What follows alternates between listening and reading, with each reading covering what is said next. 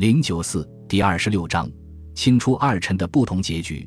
清朝官修史书中有一本极具特色的史书《二臣传》，这是乾隆皇帝弘历在位时，由乾隆四十一年（公元一七七六年）开始编纂的。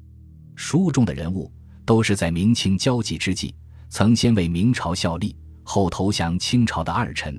编这样的一本书，自然是为了弘扬封建社会的忠君思想。书中的人物也就毫无例外地被列为了叛徒。毕竟投降是一件不光彩的事。清朝能够以落后的文化、劣势的人口，最终成功取明朝而代之，建立一个延续三百多年的大帝国，所倚重的不仅仅是八旗军的骁勇善战，更因诸多明朝降臣鞍前马后的出力。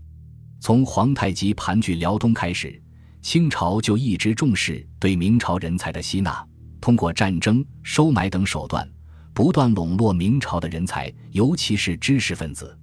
然而，这些人怎么也未想到，在清王朝根基已稳、国家强盛的康乾盛世时代，他们当年的行为会用这样一种方式被牢牢钉在历史的耻辱柱上。不过，即使是编《二臣传》，乾隆皇帝也格外重视甄别《二臣传》，共收录叛徒传记一百二十多人。这一百二十人。又被划分成了两类，其中的甲类是归顺之后为大清建国建立过功勋的人物，乙类是归顺后毫无建树，为统治者所不耻的人物。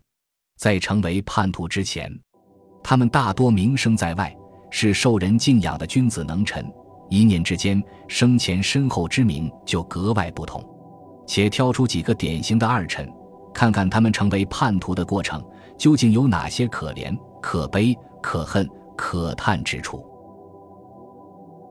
本集播放完毕，感谢您的收听，喜欢请订阅加关注，主页有更多精彩内容。